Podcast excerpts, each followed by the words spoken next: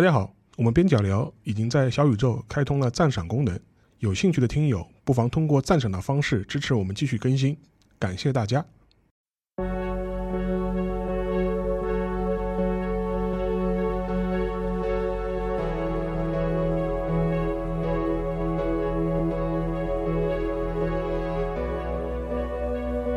各位听众，大家好，欢迎来到本周的边角聊。最近这段时间啊，国内电影市场最火的一部电影，可能就是《奥本海默》吧。这部电影呢，其实我们边角聊也是关注了很长时间啊，所以上映之后呢，我们觉得肯定还是要聊一期。尽管现在打开各种 播客平台，你搜索《奥奥本海默》的话，节目已经非常多了。那我们从什么角度来开始聊呢？就是说，我觉得今天可能会请到那个博乔以及我们的郑世亮。就是从电影以及它的历史背景的角度啊，来展开来讲一讲这个电影背后的一些故事，以及奥奥本海默这个人。首先就是要不请两位主播跟我们打招招呼吧。嗯，大家好，我是博乔。嗯，大家好，我是郑世亮。然后你们两位就是说是都已经看过了，是一刷还是几刷？嗯，我是就一刷。其实本来有机会二刷的，因为可能还要再做一个节目，但是我觉得看一遍左右，大概其实也知道了。然后其实有一个不太好的方式，就是网上现在其实是有一个枪版的，我看到啊，就是没有小黑裙的完整的，对对对，就是呃真没有 CG 的一个 一个版本。然后嗯，然后其实是我其实是拿拿它来做了一些研究吧，就是因为可能会做一些节目这样子，所以呃稍微有几段抽着又看了一遍，我看了一遍。然后呢？但是各种各样的关于奥本海默的解析的文章和视频，我也基本上都浏览了一遍吧。嗯，那下面的话，我觉得各位给一个基本评价吧。我先说我吧，我看完之后，我是看了一遍半，先是自己先去看了一遍，然后后面的话正好是参加樊如他们那个线下观影会嘛。当时我正好前面有个活动，我是看了半场，所以说看了一遍半。总体来说，我还是比较喜欢的。嗯，尤其是因为大家可以考虑一下，因为诺南之前又不是是信条。你什么意思？你说，就是我看完《信条》之后，也是觉得啊，这这这拍个啥？就是说一脸懵，对吧？嗯。当时我就感觉就不是特别的好。嗯。然后因为有这个基础垫在前面的话，我再看《澳门海湾》的话，我就觉得哎非常好。所以说我是怒打了五星的。嗯。然后郑世亮呢？你觉得？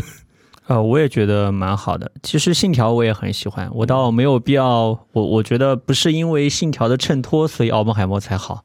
奥本海默对我来说本来就很好，就是我觉得。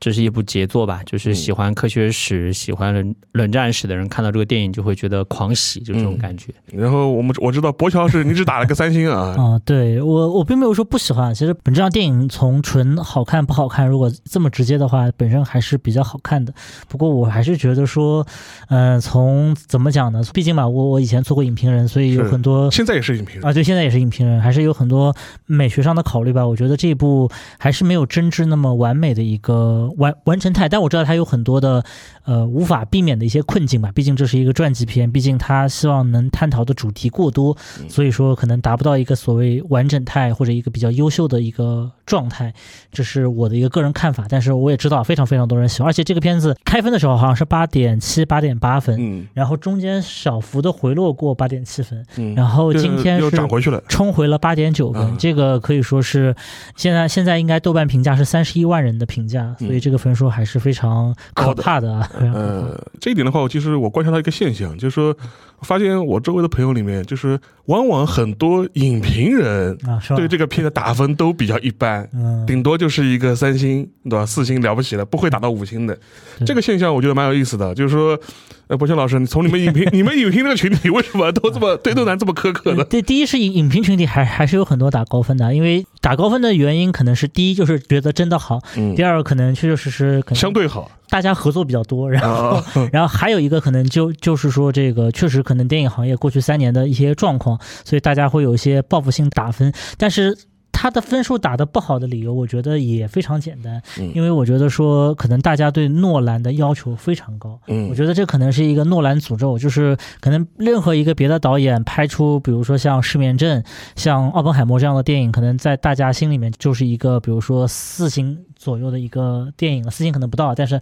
差不多就是这样的一个水平。但是诺兰拍这个片子的话，大家可能会抱有过高的期待，过高过高的期待导致最后可能他的评价会有一点低。嗯，从你影评的角度，你先 讲讲，就是你觉得不好的点在哪里？嗯，不好的点，我其实之前也说过嘛，就是如果大家都看过《哈利波特》，当然如果没有看过《哈利波特》的话，请快进一分钟啊。然后如果大家都看过《哈利波特》，特别是第七部的话，大家会记得斯内普教授那个非常嗯抒情挺的、非常那个。悲凉的、凄凉的一个临死前的一个回忆嘛，就是哈利波特取了他的眼泪放到冥想盆中。我觉得整个的奥本海默其实就像那一个片段一样，就是把奥本海默这一生中可能最为精华的那些每一个小段落切成一个一个切片，然后把它拼接在一起，然后拼接成，当然它拼接的非常有技巧了，对，然后拼接成了一个三个小时左右的电影。我们会在一幕一幕目不暇接的场景的切换当中，然后跟着诺兰的脚步一步一步前进。去去追索奥本海默的一生，但是我觉得这部影片也跟诺兰其他的电影一样，它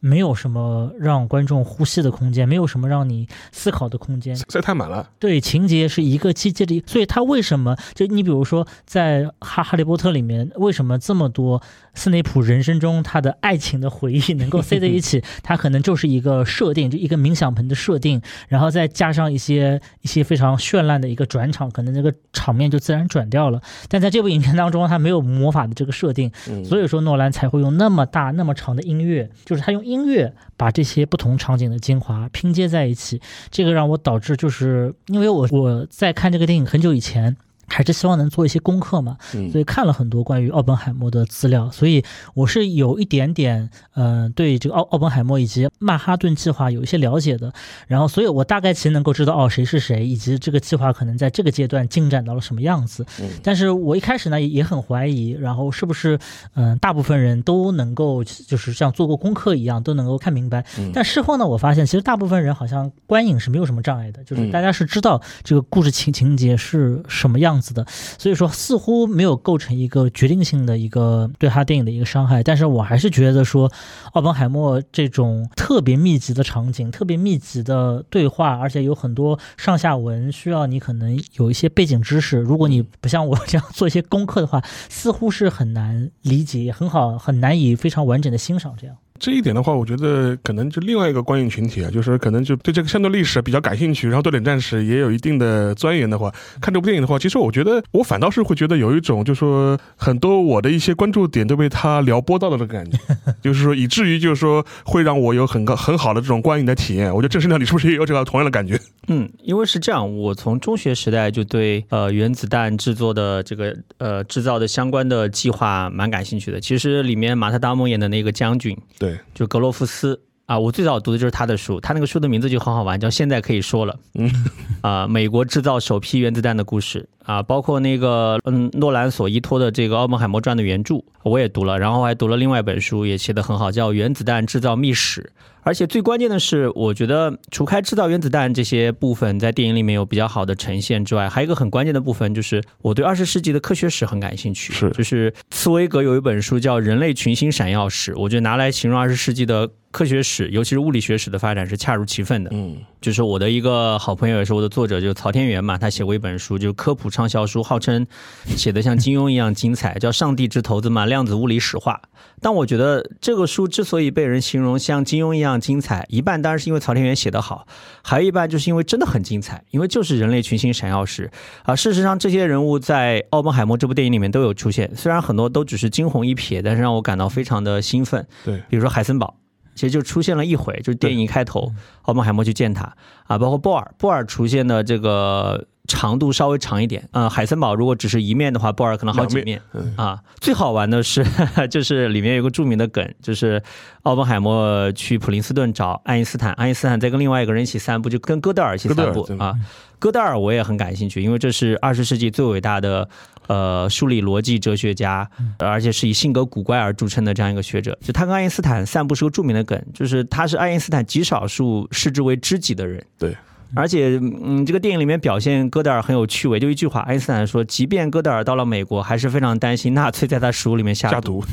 这个是呃非常的有来由的，因为王浩有一本书，就是叫《戈德尔》，里面就讲到说，戈德尔这个人其实，呃，用我们中国人习惯的话来说，是蛮神经病的。嗯。啊，就爱因斯坦是一个非常风趣、非常通达人情世故，在哪个圈子里面都玩得转的人。那戈德尔就是只有爱因斯坦这样的人才受得了他，是，就大家一般都受不了。就在这个电影里面，其实这种东西我们称之为闲笔，没有他，其实对奥本海默这个电影本身丝毫没有影响。但有了他，就会让我这种喜欢二十世纪科学史、哲学史、思想史的人看到就觉得很有趣味。而且我觉得这个电影对爱因斯坦的表现就很妙。我看完之后，我就在朋友圈发了一个影评。我觉得爱因斯坦在这个里面就扮演着一种这个学识和良知的呃良知的最顶峰，嗯，就类似于金庸小说就《天龙八部》里面的扫地僧一般的存在。嗯啊，他他甚至很多时候是诺兰的化身，他是用来点醒这个电影的主题的。但是我觉得这个点醒电影的主题这个方面，呃，起到作用是不留痕迹的。比如说这个电影里面，在湖边的那个爱因斯坦和那个奥本海默的对话，他一开头就埋下一个悬念，一个伏笔，嗯直到电影结束的时候才解开，就是类就是一种东野圭吾式的反转。嗯啊，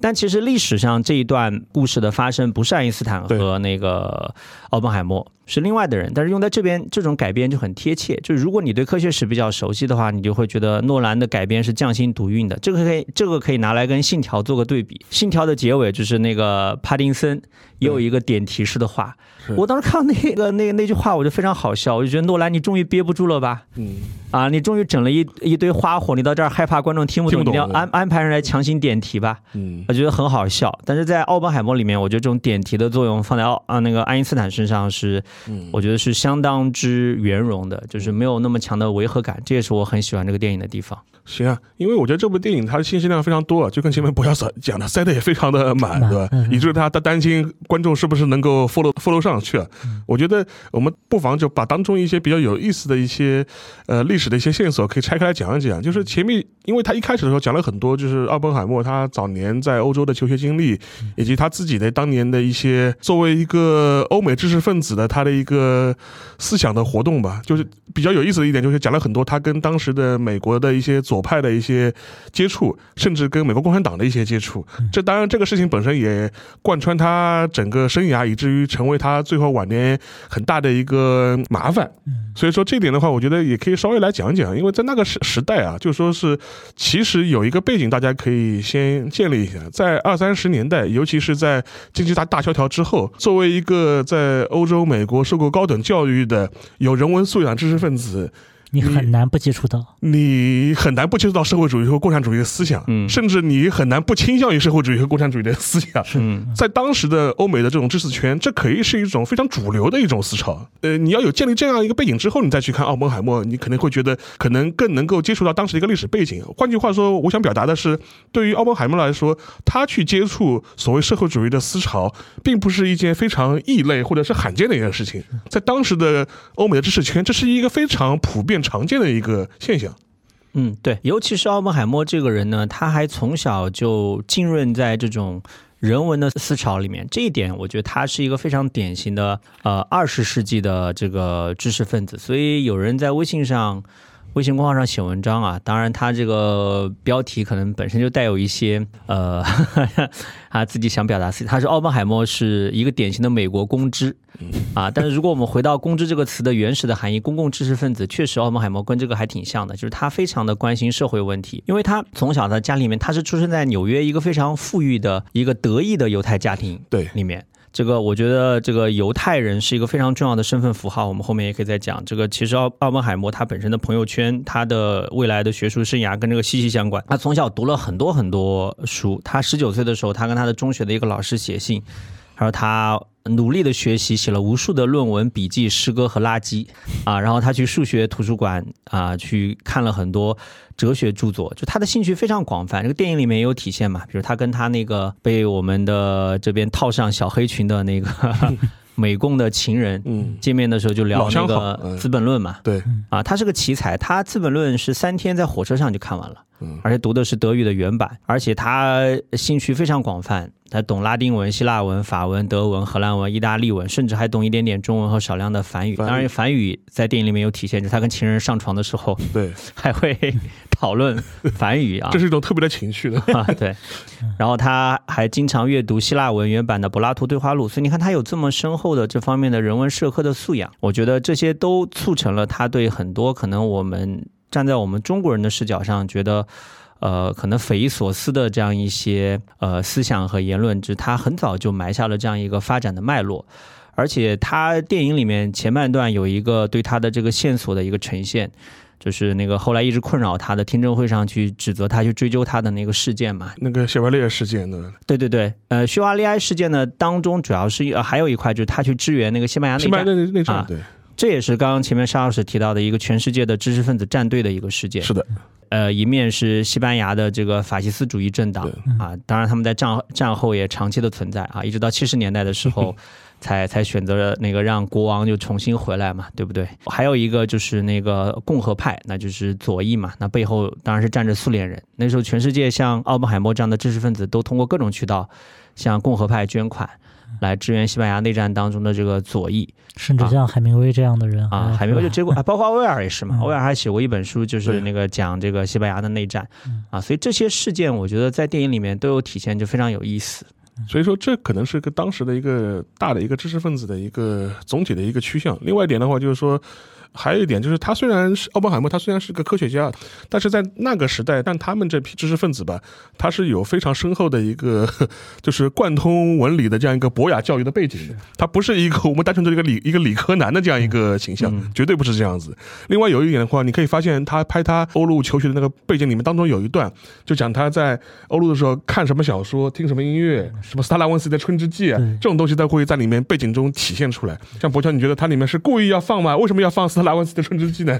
呃，其实这个就涉及到，就比如我们在其他播客里面可能也会听到有影评人会讨论到这一点嘛，就是就是对于一个那个时代的知识分子来讲，他的多才和全才是一个非常正常的事情，不像我们今天想象中的高度职业化，理工科生好像就是一个搞理工科的，对文艺丝毫不感兴趣。但其实无论那个时候还是现在，其实都有大量的这种呃，特别是这种可能段位比较高、能学有余力的嗯，这么一些就理理工理工科学家，他对文艺是保有兴趣的。其实奥本海默本人其实确实是对呃《春之祭》啊，然后包括还有对这个现代绘画是有非常高，也不叫非常高吧，就是有非常博大的热爱的。包括他就是这这里面出现那个梵文嘛，那个对博加梵歌，对博加梵歌，他的一个引用，其实他都是在很早的时候。其实那个时候，呃，就真的有有欧美有非常多的科学家，他对中文啊，对东方的神秘主义力量，他们可能走在西方的这个学科的前沿，所以他们反过来对于东方的一些不可解释的这种东、嗯来来自东方的神秘力量是比较感兴趣的。但是呢，这种就是整个奥本海默身上的这种方面呢，在电影当中其实更多的是一种镶嵌式的。和嗯，一种怎么讲呢，装点性的这么一种作用，我们并不能看出来，就是他的这些文艺兴趣爱好和他本人有什么直接的相关，除了那个博加凡歌以外。嗯但是值得一提的就是像，包括像《春之祭》，包括像里面也有一幕，应该是这个奥本海默去参观美术馆，对他看到的那些呃现代派的对现代主义的绘画，其实都反映了，就是人类就是在一九二零年代前后的这个时间段对，已经彻底迈向现代主义以后，整个人人类的认知发生了巨大的变化。然后天才总是成批的来，一九二零前前后，像。这个电影当中表现的，像劳厄啊、利斯麦特纳，包括马克思普朗克等等一系列的科学家，几乎是把物理学整整的往前提进了一大步嘛。嗯，然后所以说，我觉得在这个意义上来讲，这两件事情其实现代性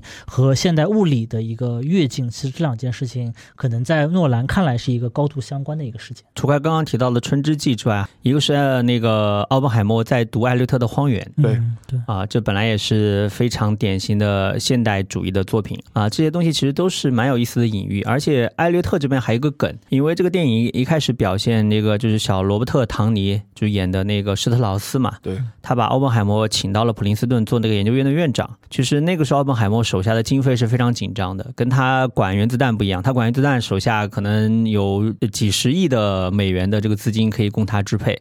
他当时在那个普林斯顿的研究院可能只有几万美元可以支配，但即便是经费如此有限的情况下，他还把艾略特请到了嗯这个研究院里面来。当然，这个电影里面没有体现，但是因为呃我比较熟悉这段历史，所以我在电影里面看到、啊诺兰一开始拍奥本海默读荒原，我就马呃马上想到了他未来就会把艾略特请到普林斯顿研究院，这是非常有意思的一个细节。对，哦所以说你现在看那个时代的话，就无论是呃文艺的转向啊，现代派的音乐、现代主义的绘画，以及量子力学本身，实际上是这三者之间吧，实际上是有一个非常紧密、微妙的这样一种联系在的。电影的嗯前半段，他为什么要拍这些镜头？我觉得也是有这样一个背景的交代和这样一个寓意在的。然后，其实我觉得还有一点的话，可以来聊一聊哈，这个就可能牵扯到一些历史的一些背景了，因为当中也提到，就是说奥本海默他在参与曼哈顿这计划之前，他在大学里教书的时候，实际上他已经被 FBI 就上了黑名单了，嗯就觉得因为他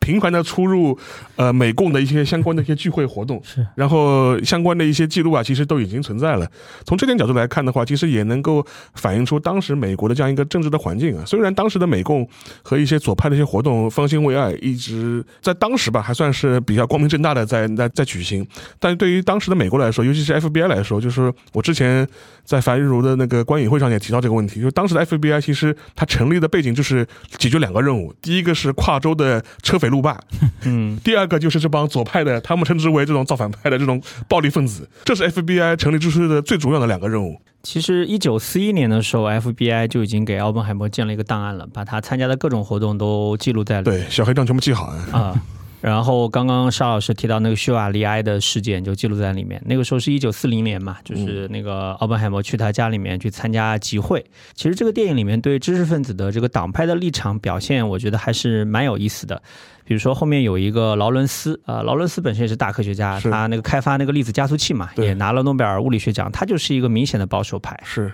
他不断的劝告这个奥本海默要警惕左翼分子，不要掺和在里面。啊，不要掺和在里面啊，然后不要在实验室和教室里面举办左翼活动，啊，不要把那些共产党员招到他身边来。包括这个电影最后听证会上，这个劳伦斯。呃，也被邀请来作证，而且奥本海默开始还有点担心他的，当然后来这个人就托辞说肠胃有病就没去嘛。去了，对，啊，真实的历史里面，就《奥本海默传》里面记载，是因为劳伦斯担心说这个事情会影响到他手下的科研项目的经费，对，因为当时的科学共同体都是站在呃奥本海默这这一边的。对这一边的。啊，所以劳伦斯这个人政治立场上保守，但头脑是蛮好的。对，而且有两个点啊，第一个是呃，我们在电影里面也看到那个泰勒，就是那个氢弹之父，氢弹之啊，杨振宁的导师嘛。杨，振宁对对对，的导师，然后泰勒呢就在听证会上面对奥本海默进行了有很多不利的证词嘛。对。但是事后据说在斯坦福，呃，天天会有学学生围着斯坦福的物理学办公室楼抗议，而且为了出于对泰勒本人安全的考虑，物理学实验室甚至没有敢在给他的办公室的门口贴名牌，就是啊可能本来都要贴个带名字的名牌。第二个点应该就是还给他派了安保。对，派了安保。对，还有第二个点就是那个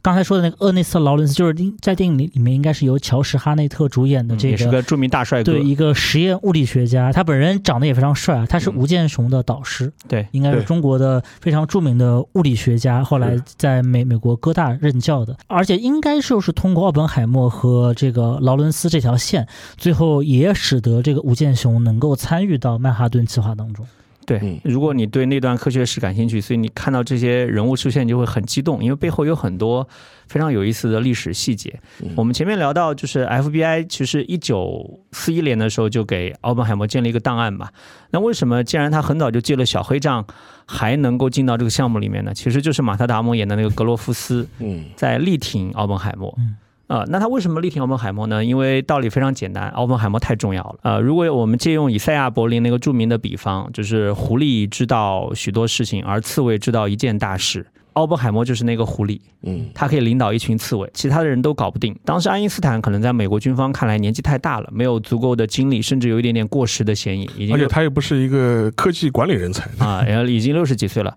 奥本海默这个人的特点呢，我可以引用一句那个杨振宁的话。其实引用杨振宁的话呢，呃，这个出处大家呃在上中学语文课的时候就知道，就中学语文课本里面那篇文章就邓稼先嘛。呃，杨振宁当时在评价邓稼先的时候，同时也评价了奥本海默。他说奥本海默是个拔尖的人物啊，锋芒毕露。他那个经常在别人做学术报告的时候打断报告，然后走上讲台，拿起粉笔说啊，这可以用呃其他的办法做得更好。嗯，然后杨振宁说，我认识奥本海默的时候，他已经四十几岁了，已经是妇孺皆知的人物了。但是打断别人的报告，使演讲者难堪的事情仍然时有发生。对，这个在电影里面有体现，有一个这个听证会最后其实是反转了的一个非常重要的人物，叫大卫希尔。对，啊，演大卫希尔的那个演员，一九年的时候刚刚拿了奥斯卡奖的最佳男演员奖的，就是他其实，在电影里面是被 奥本海默霸凌的。对，啊，就是他拿致那那个申请书，反对核武器申请书找奥本海默，啊不这帮签签字嘛，对，啊、被奥本海默用非常粗暴的态度拒绝。包括他一开始跟奥本海默带着一种小迷弟的态度讨论的时候，是被奥本海默非常那个不留情面的打断的。嗯啊，这个可以体现奥本海默的性格。但从另外一个角度，其实这说明一个什么问题？就奥本海默非常擅长。评估他人的工作是否重要，这是一个非常难得的科研项目管理的能力。就别的科学家对自己的专业是很了解的，但对别人的专业究竟做到什么程度是不够了解。而奥本海默对每个人的专业是一个什么样的水平，他都很了解。尽管他经常遭到啊他的其他的同事的评价，说这个人坐不住，嗯说这个人缺乏坚持把一个领域做到底的才能，嗯但是他具备一个综合的奇才是，啊，他能够非常准确的评价他人的专业的水平怎么样。而且他说的直白一点，他就是个极其优秀的项目经理对，啊，能够管好手下的不同专业里面顶尖人才。那这样的人是极其难能可贵的啊。所以格罗夫斯尽管有 FBI 记录下来的一个不太有利的一个小黑账，他还是要想尽一切办法把我们海默拉到这个项目里面，让他来担任主管。格罗夫斯当时应该还有另外一个理由，就是因为当时其实已经有非常多的科学家，特别是从那个德国这边逃到美国的科学家，他们都身负就是身负盛名，甚至都是诺贝尔奖的获得者这样子。但是格罗夫斯就生怕以自己的权威啊，你很难镇住一个已，经获得国际认可的这么一个超级大的学者。那相对来讲呢，没有拿过诺贝尔奖的奥奥本海默呢，既有行政常才，他又自己觉得比较好掌握，这个是他选择奥本海默的一个非常重要的理由，就是他觉得说这个人呢又懂专业，嗯，但是呢我又可以掌控他。另外还有一个理由，就是因为呃奥奥呃我我是看到那个哈佛大学科学史的一个专家叫夏平嘛，然后夏平他有一个评价说奥本海默对于原子弹，特别是曼哈顿计划里面的非常多的技术细节，那他可能在每一个特别细的技术细节上都不是这个领域最顶尖的专家，甚至很难理解一些一些原理，他也不并不是一定说非常清楚，但是他具有一种非常良好的一些，就是像刚刚才郑世亮说的这样项目经理的功能，他知道出了这个问题我可以找谁。像我们刚刚才说到的，就是他们好像应该在那个就是在分离铀的时候就遇到一个很大的问题，就是那个机器会时不时的中断，对然后他们就猜测是中子出了问题，然后这时候奥奥本海默包括劳劳伦斯就知道这个时候就应该要去找吴健雄来解决这个问题，所以哪怕吴健雄当时还是这个中国的国籍，甚至一直以他本人也是一位女性，所以一直长期被屏蔽在整个项目之外。但是在他们几个人的联合作用下，还是力排众议，把这个人拉进了项目，并且解决了一些非常重重要的问题。所以在这个环节当中，奥本海默充分的体现，包包括还有另外一个很重要的人物，就是冯诺依曼嘛，就冯冯诺依曼当时是美国全国各处坐火车就跑来跑去，身边永远跟着两个军官。第一是保护他，第二当然也也是怕他有泄泄密的行为。他经常上午在这个什么芝加哥的大学这边的火车站临时见两个人，下午又跑到了什么田纳西州去看项目最新的进展，同时还翻阅着这种最新的期刊。冯诺依曼，包括像这个奥奥本海默，其实都是这样的所谓科学通才。他们对于一个具有工程性性质的这种项目，他们能够知道每一个环节找什么人来做这件事情最合适。但是我觉得啊，冯诺依曼在这个电影里面没有出现，我是非常惊讶的。我自己思考了一下，嗯私心揣测是因为我诺兰很难处理冯诺依曼这个人，因为道理很简单，冯诺依曼这个人反共，又是犹太人，嗯而且绝顶聪明。呃，最关键的是，冯诺依曼关于原子弹的思考，最终成为了冷战时期的恐怖平衡的一个理论基础。是，就是所有的科学家都是反对发展呃原子弹的，冯诺依曼不觉得，他觉得只有大家都来努力的发展原子弹，最后才可以达到一个新的平衡态。这恰恰说明冯诺依曼不愧是博弈论的始祖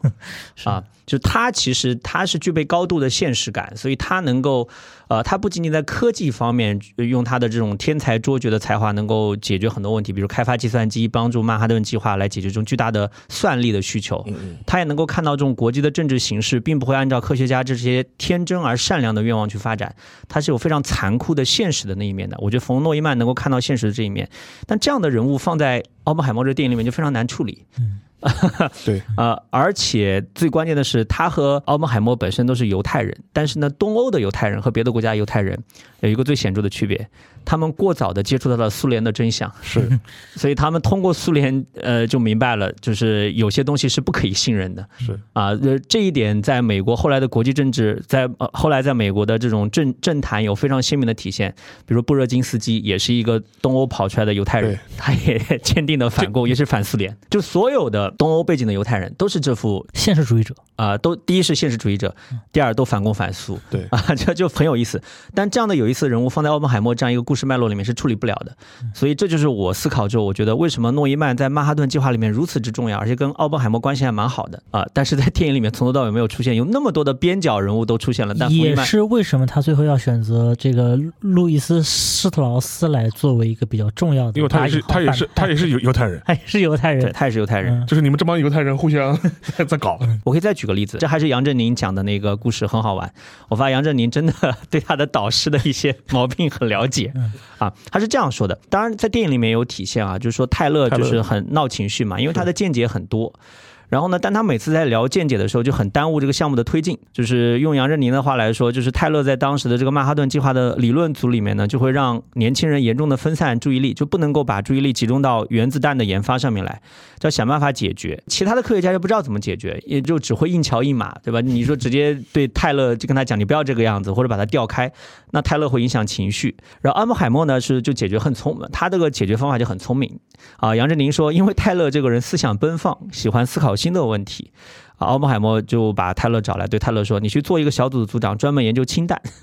啊，就是支开你，支开你我，就把你支开。就是奥本海默为什么要做这样的一个选择呢？他说很简单，第一，氢弹这个东西虚无缥缈，一时做不出来，就是给泰勒一个消耗他精力的工作，你就不要烦了。第二个，你让泰勒来做这个研究工作呢，就解决了那个贝特的问题，就汉斯贝特嘛，就奥本海默电影里面也是个很重要的人是啊，当时是那个曼哈顿计划的理论组的组长，就免得泰勒一直在那儿烦。杨振宁说，这个事情不但决定了泰勒的一生，而且对后来的整个世界政治的格局的发展都是有影响的。对而且我还要说，他对美国电影的发展也有至关重要的影响，因为库布里克的《奇爱博士》里面的那个奇爱博士原型就是泰勒，对，就是那个氢弹狂人。还有很多人在讨论这个问题，就是说是奥本海默，因为后面会说他是原子弹之父嘛，但有很多人也会说他更多是一个学术的一个官僚，嗯，或者是一个学术的管理者的这样一个身份。他在理论上面到底有多大贡献，其实也很难说。是换句话说，这也是在斯特劳斯在后面的时候，他对那个他在最后发飙的时候，对那个奥本海默的一些狂喷嘛，意思是说他就是希望通过造原子弹这个项目博得他自己能呃名声。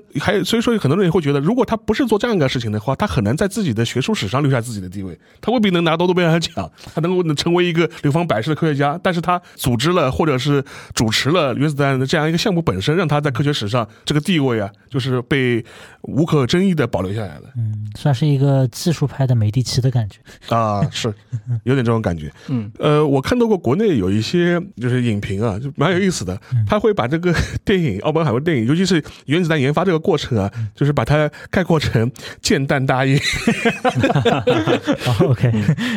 那但是我觉得呢，从这角度来说呢，我觉得或许也有可比之处吧，因为很多人也会把之前的，比如说国内也拍过邓稼先，也拍过什么横空出世，嗯。拿来做一些对比。我不知道你们两位怎么看这样一个对比，尤其是像邓稼先这样类类似的人物。呃，我觉得说中国拍这个问问题呢，我们我们看能聊到哪一步啊？就是说我国处理此题材的时候呢，这个首先大家肯定都懂的嘛，就是结论是需要是很明确的明确的，对应，该是一个胜利的、光明的，然后代表着这个大国崛起、大国重器的这么一个结论。嗯但是对于像这，比如说像这个欧美，特别是像美国、日本这些跟原子弹真的有千丝万缕联系的国家来看，他们对于这个问题的想法可能也比较复杂，也是讨论到了一个特别伦理方面的一个层面。就以奥本海默为例吧，然后这种电影当中对于使用核武器的种种的，它到底是包括其实在呃美国真正使用核武器之前，他们也有过很多很多的争论嘛。就比如说，到底要不要在广岛和长崎投放核武器？要不要某年某月某日把日本人叫到海边的某一个地方参观一下。然后在三十二公里以外的地方放一颗参原子弹，让他们见识见识这个威力，对。等等这些提案，其实都当时是摆上战争部长史金生的这个桌面上，然后但是这些东西最后都被推翻了，最后最终的决定还是要向这个。日本本土的具体的目标，除东京和京都以外的地方 要投放这个原子弹。所以说，呃，美国人包括欧美人，特别是呃很多你大家都知道嘛，呃，就是对于核武器，包括对于使用核，哪怕核电站，都有很多争议的声音。所以说，这种声音也导致欧美在拍这种片子的时候。必然的要加入很多对核使用的反思的问题，这个我觉得是它不可避免的，所以说它很难走向一个胜利的一个结尾，就是表现的那样嘛，就是核武器爆炸的那一刻，那个像千万个太阳在空中同时炸裂，你感觉这个事情已经是成功了，对，但几十秒之后，就是这个。它这个迟来的这个冲击波，又给整个的大家的情绪笼上了一层阴霾。其实这种其实就是欧美在原子弹这个问题上面所经历的一系列的一个隐喻啊。其实刚刚沙老师聊的那个问题呢，知乎上已经有人讨论过了。他说你要在中国按照奥本海默的手法来拍邓稼先，有几个问题你必须要回答。嗯啊，事实上在我看来，没有人能够回答。嗯啊，比如说。邓稼先的女儿为什么被迫要去内蒙插队？插队，对 啊，以及邓稼先的科研工作为什么被迫停止？对，好像没有谁救得了他。可是奇怪的是，为什么他的多年好友杨振宁来到中国，他就瞬间得救了？是，这里面的逻辑关系你怎么把它给解释通？是啊，在我看来这是没有办法解释的。这也是为什么横空出世里面用的都是假名啊，用假名反而方便很多。啊，但是呢，我自己啊，就是在电影上映之后呢，当时我也在微信群聊里面，当然博乔和邵老师也在，我就讲。其实奥本海默这个手法拿来拍邓稼先真的蛮合适的。是的，撇开我们前面聊到的这样一些送命题啊，就是没有任何一个电影导演能够去很好的去直面的回答这个问题。但撇除这些因素不不谈，我觉得邓稼先的故事天然的带有这种奥本海默式的呃戏剧冲突。为什么呢？就在我看来，诺兰想表现的这个奥本海默里面的这种深刻的价值冲突呢，其实是有两组，一组是邪恶和邪恶之间选择。对，就奥本海默所谓的。我已经成为了死神，就是他引用的《博加梵歌》里面的那句话嘛。我成为了世界的毁灭者，我成为死神。和没有抢在纳粹之前，让纳粹首先把原子弹开发出来。对，这两种怎么选，对吧？当然，这个电影的结尾，那个奥本海默怅然若失的说：“我们已经毁灭了世界，我们把原子弹开发出来。”可是，如果不是美国把原子弹开发出来，让纳粹先开发呢？纳粹掌握了原子弹呢？对吧？这个就是邪恶和邪恶之间，你必须做出一个艰难的选择。哪种东西是更邪恶的？那你就选择稍微没有那么邪恶的。还有一组就是我称之为叫良善和良善之间的选择。一种是奥本海默作为美国的公民，他热爱这个国家，以及他不想进一步的发展氢弹，通过发展氢弹来跟苏联进行军备竞赛，这样一种良善的价值。这之间要进行一个选择啊！当然，我不得不说啊，在电影里面的这个奥本海默对美国的这个热爱，我觉得是 是诺兰导演刻意处理的。现实当中，这个问题要复杂很多。这个我可以引用爱因斯坦一句评价：爱因斯坦说，他说我从小就是吉普赛人式的风格，就四处流浪我也无所谓，我习惯了。但是奥本海默跟我不一样，是。啊，爱因斯坦说，我就像是一个大象一样，皮特别厚，没有谁可以伤害我。但是相比较而言，奥本海默是个特别容易受伤害的人。所以电影里面，爱因斯坦去劝说奥本海默说：“你润吧，这个国家对你不好，你不要这样爱他。”然后诺兰就安排 奥本海默进行了一段深情告白，说：“我深深的爱着我的国家。”对。但是我对这个话的解读是，爱当然是有的，嗯，但是奥本海默本身也承在。不起离开美国给他带来巨大的伤害，爱因斯坦无所谓，爱因斯坦离开德国就离开了，他可以过得很好。对，但奥本海默离开美国之后一定会过得很惨。我觉得回到我前面讲的这个电影里面，就会面临啊，热爱自己的国家。和不愿意让自己的国家卷入跟苏联之间进行的核军备竞赛之间的这样一种两种良善价之间的冲突和选择，那怎么办呢？嗯啊，那其实这样的选择在邓稼先这样的人物身身上也存在的。当然李泽厚先生有一个很著名的判断啊，他说中国的知识分子，尤其是抗战时期，就近代以来知识分子就面临一个叫做呃救亡和启蒙之间的选择。什么意思呢？这个其实就在杨振宁和邓稼先这一对好友他们的人生选择身上有非常鲜明的体现。杨振宁可能代表的是很多我称之为。天真，当然天真这个要打引号，嗯啊，这种科学家的选择，就是我们要发展科学事业，我们首先要对全民进行教育，啊，要建立起一个知识分子理想当中的民主共和的制度，啊，我们有了良善的教育、良善的制度，然后我们就可以把科学事业发展起来。我们要在这个道路上走，这个东西错不错？当然不错，但是放在当时的中国历史语境当中很难。那么邓稼先可能代表的就是一种叫做救亡的思路。简单来说，就是华北已经放不下一张安静的书桌了，中国都要亡了。我们首先不管怎么样，想尽办法把这个问题解决了。嗯啊，我们再来考虑怎么样去对大众进行教育，怎么样把后续的工作完成这样一件事情。李泽厚先生讲，他说中国近现代的知识分子的这个思想历程的发展，就是一种救亡压倒启蒙的路径。就一开始大家还相信我们要讲科学、讲民主、讲教育。啊，我们一步一步慢慢来。可是后来随着形势不断的发展，大家发现哦，我们首先还是先把救亡这个事儿解决了。对，邓稼先其实是个非常有才华的人，杨振宁对他进行了极高的评价。这个在我前面引用的这那篇收入中学语文课本的文章里面有体现，叫邓稼先嘛。那么我觉得，如果中国真的要用奥本海默式的手法来拍邓稼先，就是三个部分。第一个部分就两个人就总角之交啊，言笑晏晏，一对好朋友，从小一起长大。第二部分就是西南联大，然后我们可以看到杨振宁还是。坚持着他过去的立场，就是在科学的世界里面探索，然后通过科学，通过这样一些这种比较理想化的路径来救国。嗯，而邓稼先在西南联大，随着这种形势的这种急剧的变化，开始救亡压倒启蒙。嗯，然后这第二部分就可以结束在两个人分手。嗯。啊，就是杨振宁去美国，邓稼先留在，就是就就就就决定回来，是就是来建设国家。那么第三幕就是我前面讲到的一些不能拍，我们只能聊的部分。所以整整个电影应该放在缅甸北部，才比较合理 啊。呃，但是我想讲的是，其实，在到了第三部分，两个人在相同的时间、不同的空间，都是在以自己的方式奋力向前。是啊。杨振宁本身在美国从事的科研事业也很伟大，因为他相当于呃向全世界的科学共同体证明了华人即便在战乱的年代也有卓越的这样的科研的成果。因为杨振宁先生可能是在世的最伟大的物理学家之一啊，我看过一个排名说他可以排到前十甚至前五。虽然我一直觉得给科学家排名中游戏很幼稚啊，但是我们不妨就啊对，又不是什么詹姆斯和乔丹谁是历史第一人对吧？但是我们不妨幼稚一回啊，用一种比较形象的方式来说明杨振宁有多么伟。大对吧？他在那个年代，在美国用他的方式证明到了这个华人的卓越的地方，而邓稼先在国内以他所相信的、他所热爱的方式，嗯，来去做他的这种呃理想的这样一种推进，嗯，那这个电影最后可以就可以结束在对吧？两个人再次会面，是啊，我觉得呃，我不知道有没有导演听到我们节目之后会这样做啊，我估计还是拍不出来。但是我觉得如果有个电影能够这样拍出来，我非常愿意去看，而且我觉得我也会深深的感动。我其实我会觉得杨振宁和邓稼。先本身就是一个中国近现代史的一个发展的缩影，他们身上可以体现出来非常非常多的很复杂的历史的面相。然后的话，其实前面也提到了一点，就是说是像奥本海默他在面对那个原子弹投放之后，他面临一个比较深刻的一个道德困境的一个问题。这个问题的话，也成为整个电影后一个小时、最后一个小时的一个主轴。这一点的话，其实我觉得。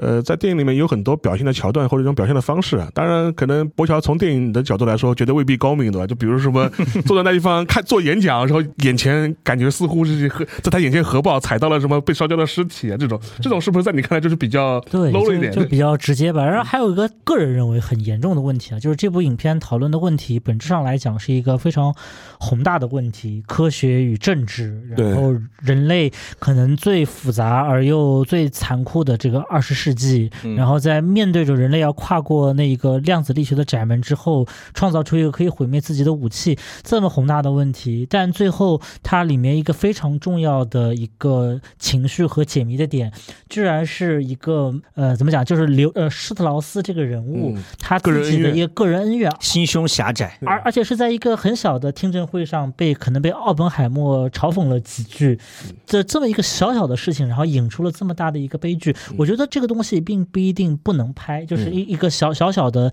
一个恩怨，最后因为蝴蝶效应，然后酿成了一个很大的悲剧。这个我就觉得当然是拍摄是没有问题的，但问题是奥本海默这个影片它讨论的不是这个问题，它的重心其实是更加宏大的。我们刚才讲到的那些主题，所以我觉得在这个意义上吧，我觉得当然我理解导演为什么这么设置，他可能需要一些解谜，需要一些悬念，需要一些反转，然后才能有一些戏剧化的效果，很多。线才能收拢。包括从这个这个这个由小罗伯特·唐尼演的这个施特劳斯的视角来重新的以一个凡人的视角去看奥本海默，但是我始终是觉得，就跟小丑里面，我一开始看小丑预告片的时候，我以为这是一个 讲无政府主义和民粹的这么一个大片，哦，就是华金那个小丑，对，华金的小丑，结果看到最后发现，哦，就是一个认爹不成的啊，就是我我妈告诉我你爹是你爹，结果我发现我我爹不认我，这个跟我就是当时错以为的一个就是美国。自川普上台以后的一个民粹主义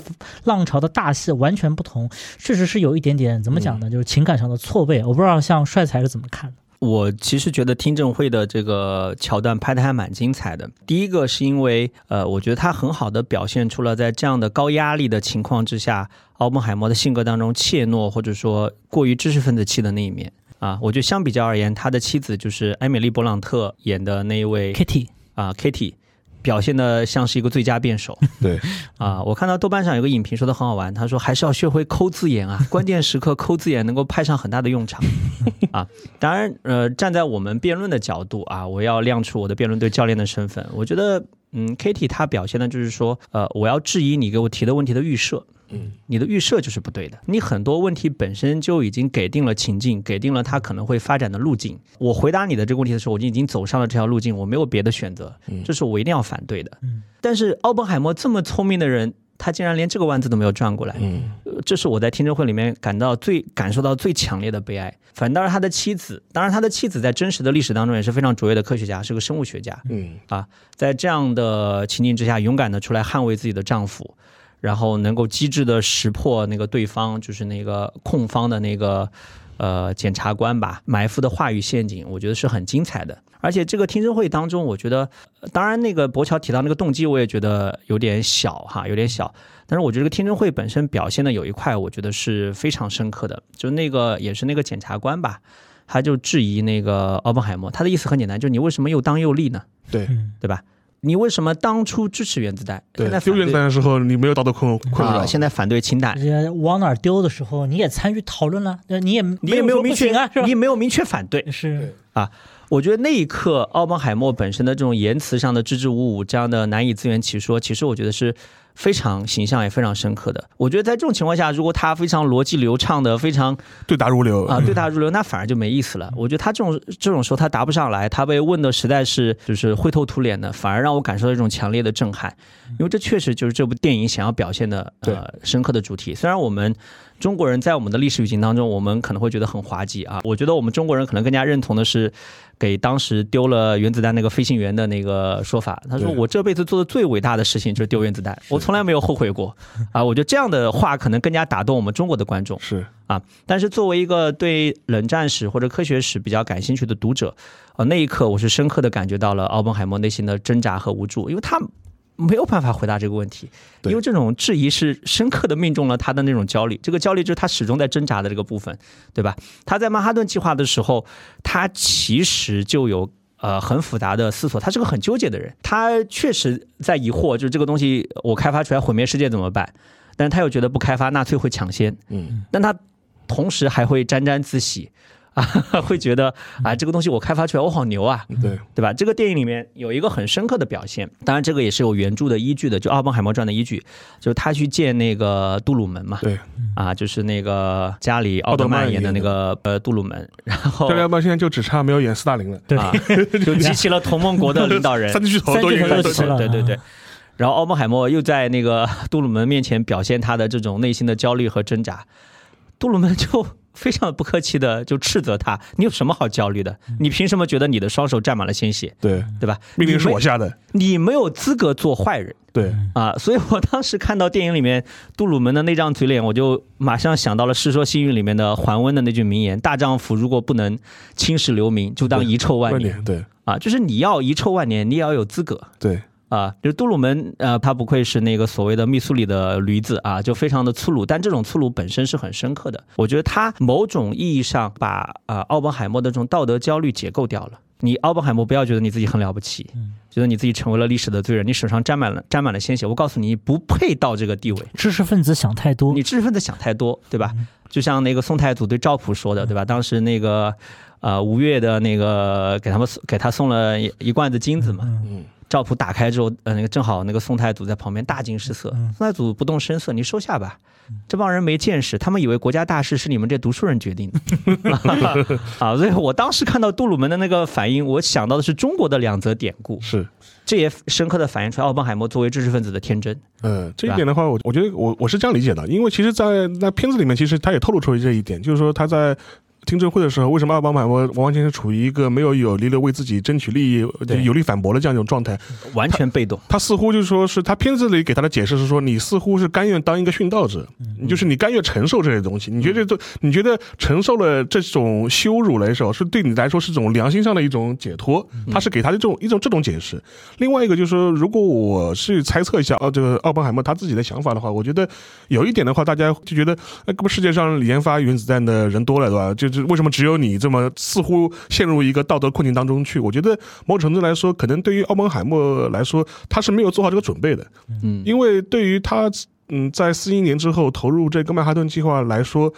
呃，更多的话，它是一个试感式的一个结果，嗯，就是战争的紧迫性要求你在两三年之内必须要有成果出来，这个是第一位的，根本没有来得及考虑这个武器到底最后有产生多大的后果，是没有机会做出一个非常深入的一个形而上的一个讨论的。嗯战争第一嘛。然后在这个情况之下，所以说当这个武器实际被投入使用之后，对奥本海默来说，这种冲击感，呃，是他自己从来没有做过一个充分的精神准备的。对而且大家可以回想一下，这片子里面他也拍到嘛，就是比如说各个科学家在预测它的爆炸物的当量的时候，奥本海默给的数字是最小的，他认为大概只有三七三四千吨当量的这样嗯这当量的这样一个规模，实际上大家事后来看，它是一个最最小的一个规模。所以说，另外一点的话，呃，虽然呃全世界研究核武器的科学家很多，但是奥本海默第一他是第一个的，这是第这是毋庸置疑。另外一点的话，他也是唯一一个他的武器被实际投入实战的核物理学家，因为其他人也哪怕是研研究什么五千万吨、一亿一亿吨当量这些东西，没有被没有被投入实战，没有实际的剥夺人的生命啊。所以这一点来说，对奥本海默的这种冲击感，尤其是他作为一个知识分子来说，他是没有这种思想和心理准备去面对这种后果的。呃，这对于像呃杜鲁门或者是其他的一些军人来说，这是不一样的。因为对于军人来说，我平时做的事情就是在杀人，是嗯，所以说对他来说，这是一个没有，无非是我我杀十个人、杀一百个人和杀一千个人的这种区别。而且你如果看过那个兄弟连的话，兄弟连第十集嘛，他们在德国已经取得胜利了，在那儿躺着，就是在那英朝，就是在现在著名的国王湖英朝躺着在休养的时候，然后士兵们在纷纷讨论他大家各自的去处，很多人都觉得下面就是要去太平洋跟日本人去对。线了，嗯。然后大家都在一种很焦虑的情绪当中。其实整个美国从国内到国到这个欧洲战场的这些士兵都是沉浸在一个哎，其实仗还没打完，还没打完。这么一个心理状态当中。结果不出十五日，对。然后就接到了日本投降的信息，其实是一种欢欣鼓舞的这么一种状态。但是对于奥本海默来来，因为其他的科学家除了最核心的几个人以外，绝大部分都是以螺丝钉以解决某个具体问题形式出现的，只有像这个像奥奥本海默这个级别的，包括像劳伦斯，包括像费米，然后包括还有像费曼这样级别的，他们可能是一个比较综合的、比较做在整个科学项目里面做决策的这些科学家，他们面对的问题就更加的偏向于道德化，而不是螺丝钉化。是然后所以说，呃，甚至在德国已经战败的时候，很多在洛斯阿拉莫斯的科学家就认为这东西是不是应该就不要用了，对对吧？这对日本好像，因为他们当然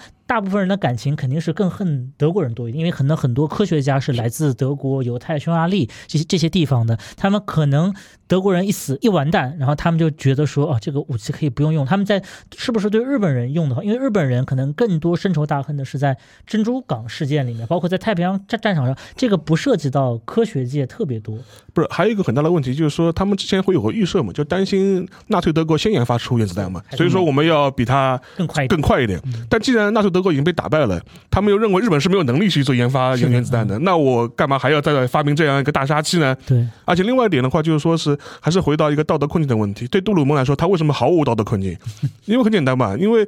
在原两颗原子弹扔之前，其实已经把日本炸得稀里哗啦了。就是且不要说呃李梅将军嘛，对李梅将军当时搞那个东京大轰炸，一个晚上就能炸死十万人，是那个死死亡人数甚至比一颗原子弹死亡人数还要多。对他来说，他怎么会有道德困境呢他？们当时列出来一张单子，几十座城市，他是一座一座炸过来是。啊。然后，所以说从这个角度来说的话，就是像杜鲁门的话，他是完全无法，就是说为什么会是奥本海默，就是你是个窝囊废嘛，就是你怎么这么娘炮，就是跟在我面前就是就装着一副就是 Crying baby，对吧？装在我们在我面前装装成一副忧国忧民的一副样子的。所以说，从这个角度来说，你就可以理解为为什么像杜鲁门这样的他政治人物，他会觉得你是毫无必要的事情，因为他就会觉得。我在此之前我已经做过很多比那个投两颗原子弹死亡数更多的一些政治决策了，我都不我不是照样做出去了吗？就是一不做二不休，我做就做了，就把它做到底。对你不要在我面前装道德那个楷模，对，装圣人。对，扣动扳机的是我，你一个枪杆子在这边忧国忧民，对吧？对，所以说这可能就是一个很大的一个不一样的一点。然后我觉得啊，这一幕其实也体现出来所谓的科学和政治的这种冲突。那奥本海默在这里面为什么那么纠结呢？我觉得听证会，我为什么觉得听证会有意思啊？是因为我脑补了很多这种呃真实的人物，而这真实的人物本身可以跟呃奥本海默形成一个很鲜明的对比。一个就是我们前面聊到的诺伊曼啊，诺伊曼就始终在这电影里面没有出现。如果因为他一旦出现，就会显得奥本海默很尴尬。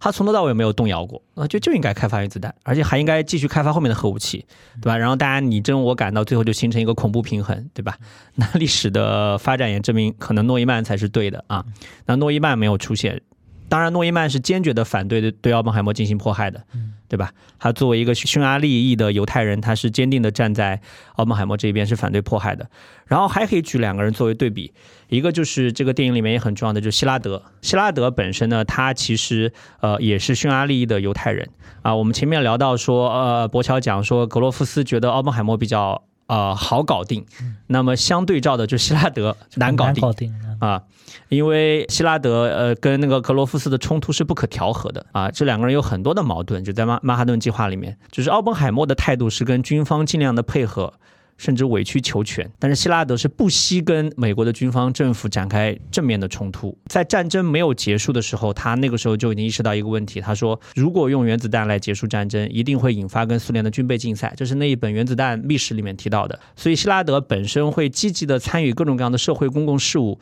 来试图就是影响这方面的研发进程。比如说，他快要去世的时候，他还组织了一个非营盈利性的组织。叫做易居世界委员会。啊，它的目的就是要减少那个核武器的威胁，就是我们都知道的科学家喜欢搞的那一套什么，呃，游说呀，或者说对世界领导人写信啊、呼吁啊这些做法，就他通试图通过这种作为科学家的影响力来达到他的这种对政治的影响，其实他就是代表科学的这一面。所以说，在这样一个环境之下了，就无无论如何吧，两颗原子弹投下去之后，对整个世界的一个局势啊，发生了一个不可逆转的这样一个影响。实际上面，从一九四五年原子弹丢下去之后，以及以及到一九四九年苏联第一颗原子弹爆炸，嗯，之间的这几年，其实对于原子弹这样一个武器啊，它到底应该是怎么样被管制，其实也发生过很多争论嘛。一方面来说，很多当时的科科学家甚至一些政治人物都提出过一些建议，就是说原子弹这个武器太过危险了，最好是有一个像联合国这样的机构来托管它，而不是由单一某个国家来管制，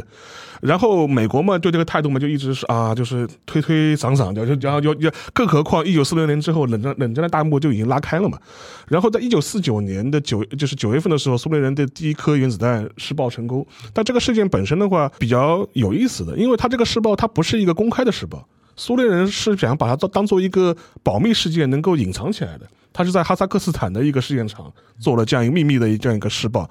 是美国人的侦察机在北北太平洋侦察的时候，是捕捉到了同位素，然后就研判说苏联人肯定是发呃，就是已经成功试试爆了原子弹。这个过程本身的话，就牵扯到了这个片子里面其实也反映到，当时就就我们的 B 二十九的侦察机发现，就是说是苏联人就引爆了这个原子弹，我们是不是要我们应该如何应对？我们是要是不是要？研发更大、更微、更近的，就是 H bomb、Super bomb，去那个氢，也就是所谓的氢弹，来来压制苏联人的这样一个新的一个核的这个动向。但这点就比较有意思啊，就是说是苏联人这颗原子弹的研发，实际上是比美国人预想的要提早了四五年的时间。主要的原因就是当时在，呃，奥本海默身边啊，有一个苏联的间谍叫克劳斯·福克斯。这这个人在电影里面其实也录过现，也是拍到过的。的话，二战前夕吧，他是流亡到了英国，呃，他也是个犹太人啊。然后的话，呃，当时的话，他在英国的时候跟苏联的情报网之间发生了一些关系，然后等于是被正式的招募了。然后的话，从一九四一年到一九四九年，一直在为苏联人提供原子弹相关的情报。二战期间，他又被作为英国的科学家的代表团被派到了。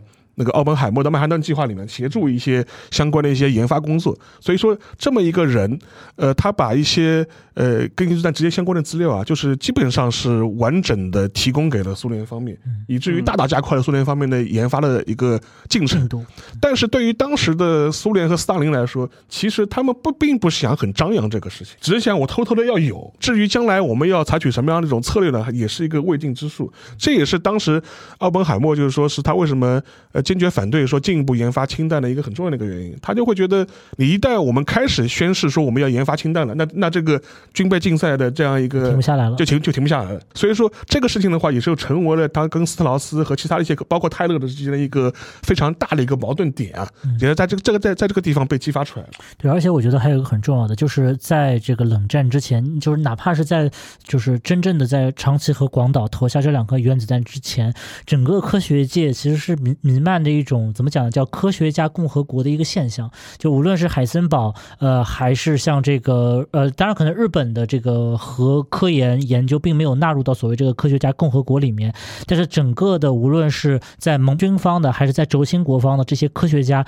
其实当中他们很多人之间之前可能都是什么师徒啊、同学啊这样的关系，他们甚至会产生一种说我们科学家之间自己要联合起来，然后互相的，就比如说像齐拉德搞的这种所谓齐拉德签名嘛，我要签名上书给这个美国政府，我们不要使用这个核武器，或者是是说，呃，甚至会有一个非常有意思的人啊，这个人，呃，这个科学家名字我我我有点忘，他应该是前苏联的一个科学家，然后他因为在一次。二十年代、三十年代的一次会议上呢，可能无意中开了斯大林的玩笑，然后呢就被抓起来投放到了这个投放到西伯利亚去了。然后他这个人有个非常脑洞大开啊，他辩称说自己其实是纳粹方面的间谍，其实他根本不是的。嗯。然后但是他自己说自己是，然后正好在那个时期，这个所谓的苏德互不侵犯条约签订，就是苏联和德国之间有一个短暂的蜜月期，所以呢，苏联人呢就把他当成是一个就是示好的信物，就放。回呃，就是也不叫放回吧，叫放到了这个德国去。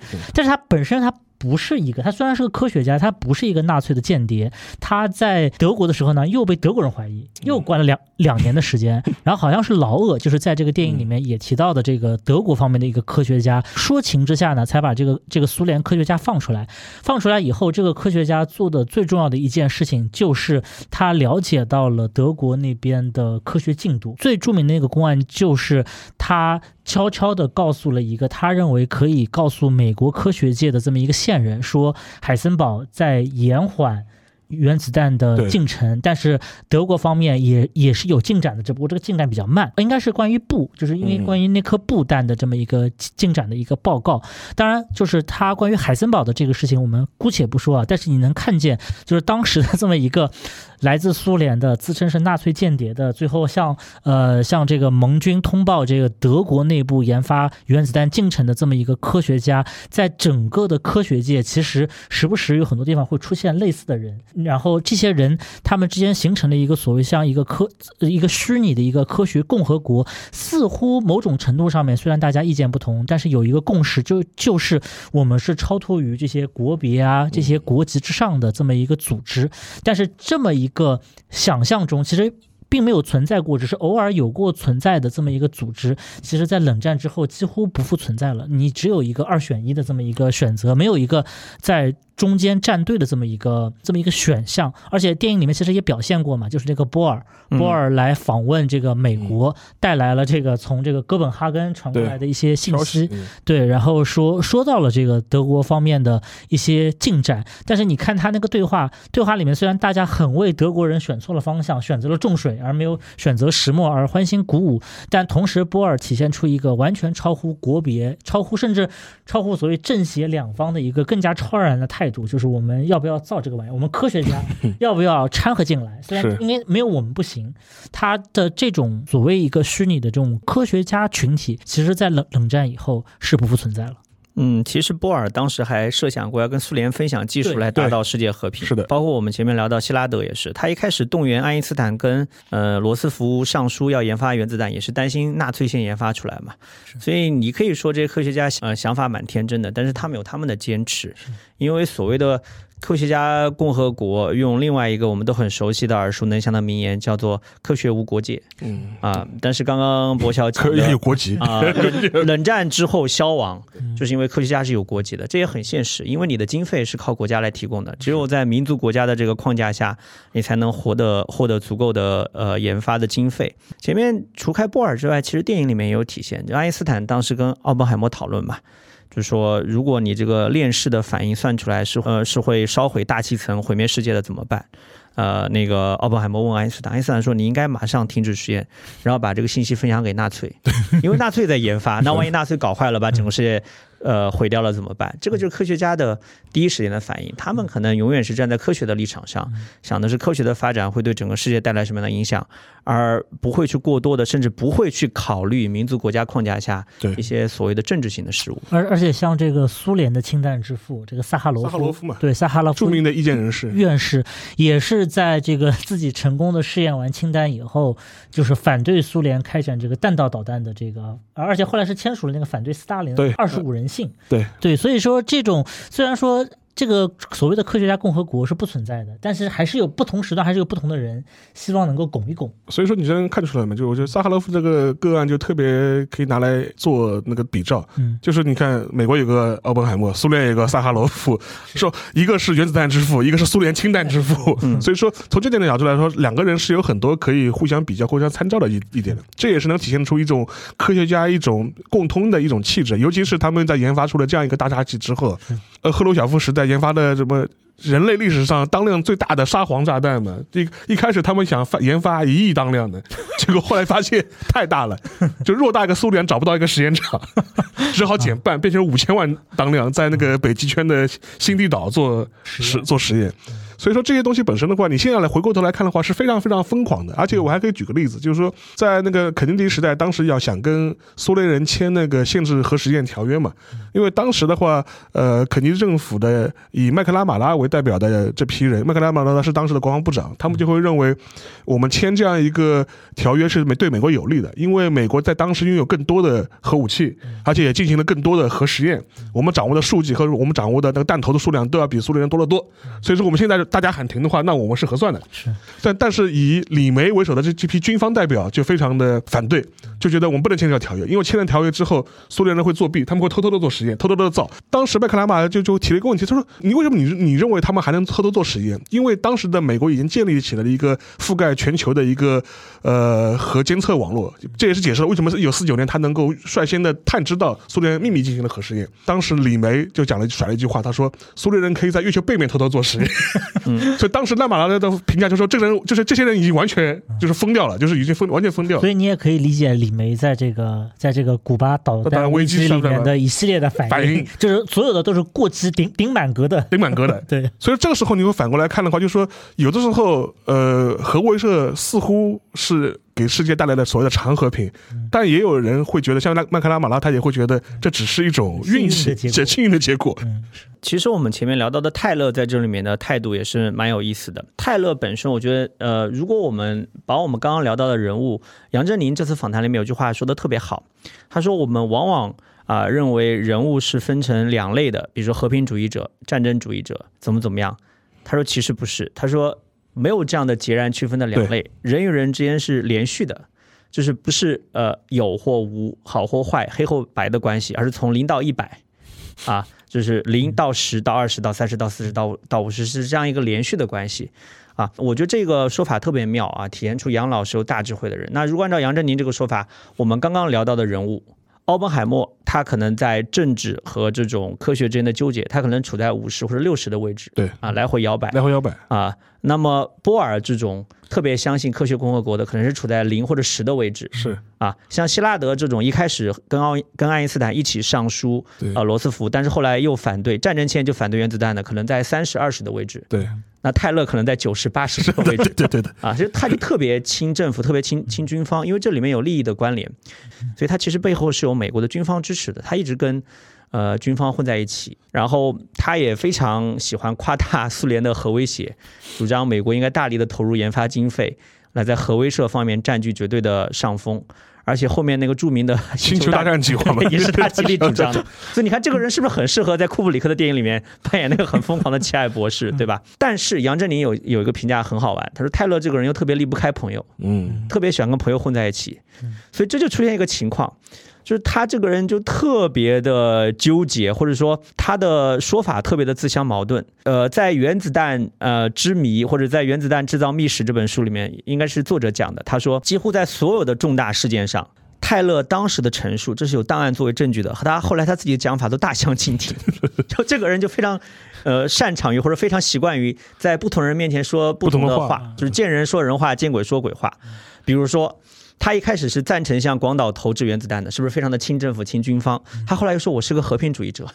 他一开始似乎是跟奥本奥本海默关系很好，是混科学家圈的。对，但他后来跟施特劳斯关系走得特别近。因为道理很简单，开完听证会之后，他们两个都是举世唾骂，对，只能彼此做朋友，对，互相互相取暖啊，就 对，就没有人鸟他们。泰勒可能比较适合去中科院做工作，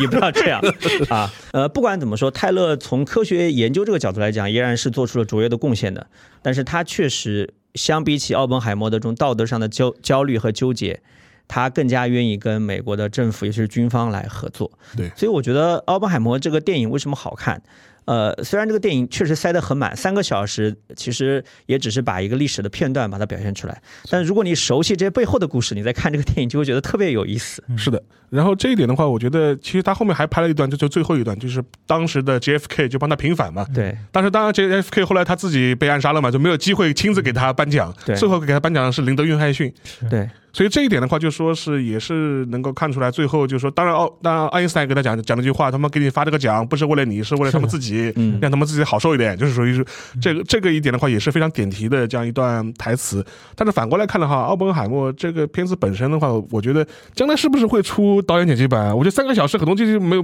都没讲完。按按照诺兰的尿性，应该是不太合适，因为他诺兰在好莱坞他有一个比较独特的地位，特别是拍完这个二零零八年的这个这个。呃，就第二部蝙蝙蝠侠以后，因为黑暗骑士，他对他在商业上太成功了嘛，所以几乎他是可以有最终剪辑的拍版权，所以哪怕他的电影都比较长，但基本上他想放的内容基本上都放进去了，最多就是在花絮里面会有一些可能没有释出的片段，但是应该很难像著名的扎导一样，是吧？隔几年以后我给你一个四四个小时的，几乎不太现实这样子。对，有一个话题我们我发现我们忘了聊了啊，就是奥本海默和他的女人们的。啊，对对对，我觉得这个也非常精彩啊，就是就想到了一句话，就是能力越大，就责任越大 的。然后还有是某些能人在某个方面有特殊的能力的，能力特别强，在别的领域基本上也不会差的。就是说，嗯，就是关于奥奥本海默这部电影的女人啊，我觉得就像前面博乔聊到了吴建雄，在这个电影里面是没有体现的，其实是起到了蛮重要的作用的。还有另外一个就是我们中国的观众可能相对比较熟悉的韩春啊，他有一个很有名的哥哥叫韩丁。啊，两个人都起了中文名，因为他们都到中国来支援中国革命了。韩丁写了一本书叫《翻身》，是就是记载中国的这种土地革命的。那么韩春呢，本身是作为一种核物理的研究人员的身份加入了曼哈顿计划，后来到中国来了。所以后面杨振宁还专门问那个邓稼先，他说：“呃，有谣传说那个中国开发这种两弹一星当中是有类似韩春这样的研究人员，把美国的相关的机密呃透露给呃中国的，是这样吗？”邓稼先后来回复杨振宁说：“没有，这个研发是我们中国人独立完成的。”说杨振宁当时就感动得热泪盈眶，啊，就觉得自己呃有颇有一种在科学上中国人民已经站起来的感觉。当然，这个东西是杨振宁的说法，具体我们不去评价。但是我是想说，其实奥本海默这电影本身有很多就是故事没有体现，但其实非常值得去玩味和挖掘的女性的角色，包括这个电影本身他的那个美工的情人和。呃，和艾米丽·布朗特演的他的妻子也有很多值得挖掘的部分。我前面已经提到过了，那个艾米丽·布朗特演的 Kitty，她本身是个很优秀的呃生物学家，生物学家对。但电影没有表现这一面，所以网上有很多女生抨击诺兰是什么老白男视角，我觉得他也难辞其咎吧。就像我们今天很多读者也会觉得金庸很多时候 写法也过于直男癌，我觉得这个都是很在合理的范畴之内哈。嗯，包括那个他的那位美工的情人，其实历史上要更加复杂一点，因为呃，这这位女性她本身是医学院出身，而且她长期以来对自己的精神状态感到很困扰，因为她怀疑自己是同性恋。嗯。所以他拒绝了那个奥本海默的两次求婚。对啊，然后最后他的死去呢，电影里面有暗示说可能来自外力的这种暴力，有一个黑手套把他摁到浴缸里面吧。对。但是从历史的文献来看，很可能还是因为自杀，因为他长期受到这种精神疾病的困扰。啊，我觉得这些东西电影里面当然都没有呃比较全面的呈现，但是我觉得如果我们了解了这些历史事实再去看电影，会获得更加深入的这种感觉吧。嗯。OK，嗯然后的话，我们今天其实也从电影啊到历史啊聊了很多。其实我觉得有个话题，我觉得因为今天我们时那个时长也已经很长了，所以说我觉得将来可以单独聊。我想到什么，就是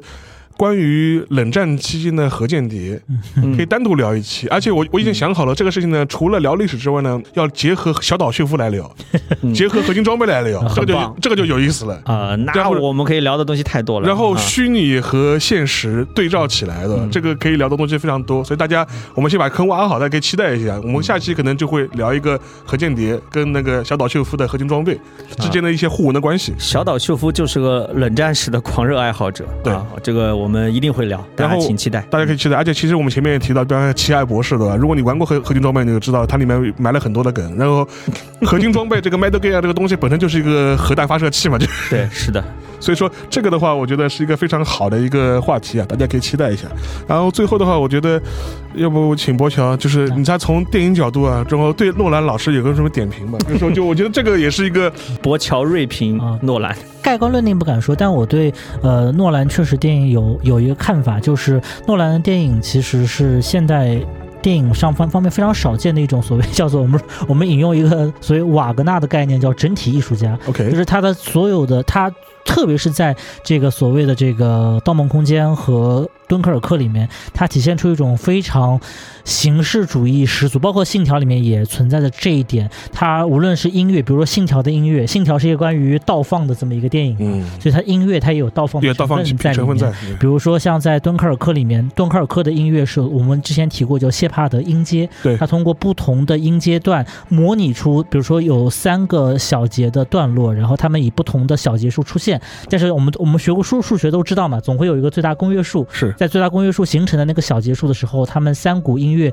又会变成他们刚开始的那刚开始的模样。是所以说诺兰本人他通过这种谢帕德音阶，也在电影中模仿出来一个三条主故事线，嗯最后拧成一股绳的这么一个叙事模态，那就更别更别提像《盗梦空间》了。它呃，《盗梦空间》里面一个一个四层到五层的这么一个叙事结构，最后能够把它这些所有的线收束在一起，这个是诺兰非常典型的他的一个我称之为一个呃怎么讲呢？诺兰式的一个整体艺术的叙事，特别是呃之前这个。昆汀·塔伦蒂诺吧，两三年前，他曾经评过一个二十一世纪前二十年他最喜欢的十部电影。嗯他好像甚至没有说他最喜欢的电影是什么，但他只讲了一点，说他本来吧，他把这个诺兰的《敦刻尔克》放在了他这个前十名里面，但是可能是个第七、第八名的样子。但是他几天以后，他又重复看了一遍《敦刻尔克》，他把《敦刻尔克》提到了第二名的位置，就是诺呃昆汀·塔伦蒂诺本人是非常欣赏这部电影的。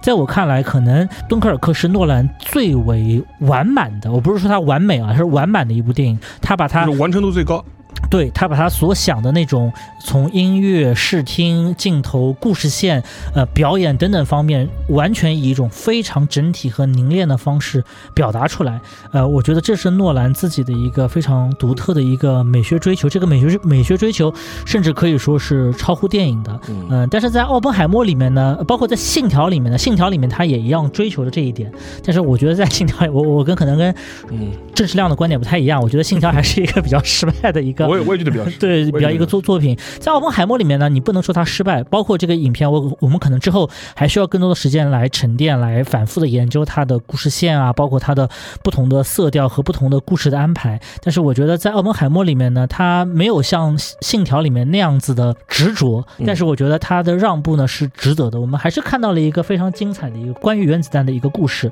然后它里面所。种种想讨论的话题，呃，虽然并不一定每一个话题都有非常深入的能够给予答案式的讨论，但我觉得电影并不是要给大家一个答案，而是提出一些有有有意思的问题，嗯这才是我觉得诺兰电影最有意思的地方。啊我只想吐槽一句，敦刻尔克我看到一半就走掉了，实在受不了，太吵了，吵得我头疼。嗯，那你不觉得信条吵我觉得信条蛮好看的。啊？OK，啊因为我今天还开玩笑，我觉得你你我你你主你大概主要喜欢高妹吧？啊不不不，艾米丽·勃朗特我是蛮喜欢的，还是你是你是你比较喜欢哈登？但 这还是算了。我只是想说，我今天还在开玩笑，我说《信条》在我看来是诺兰的装逼之作，这个逼就是博尔赫斯和巴赫啊啊，因为他就在这里面想玩结构嘛。是啊，我觉得这个作品是一种形式主义的这种电影的形式主义的一个巅峰。我觉得他的这个闭环结构玩的还是蛮好的，但是内容嘛就乏善可陈，因为在我看来，就是诺兰在这一块想对他的智力做一个炫耀，嗯所以具体的填个什么内容没有那么重要，就填个商业片的故事进去吧，就仅此而已。好的。那感谢大家的收听啊，那我们这一期的节目就就到此结束，然后期待我们后面的挖的坑啊，大家可以敬请期待。各位听众再见。拜拜。嗯，各位再见。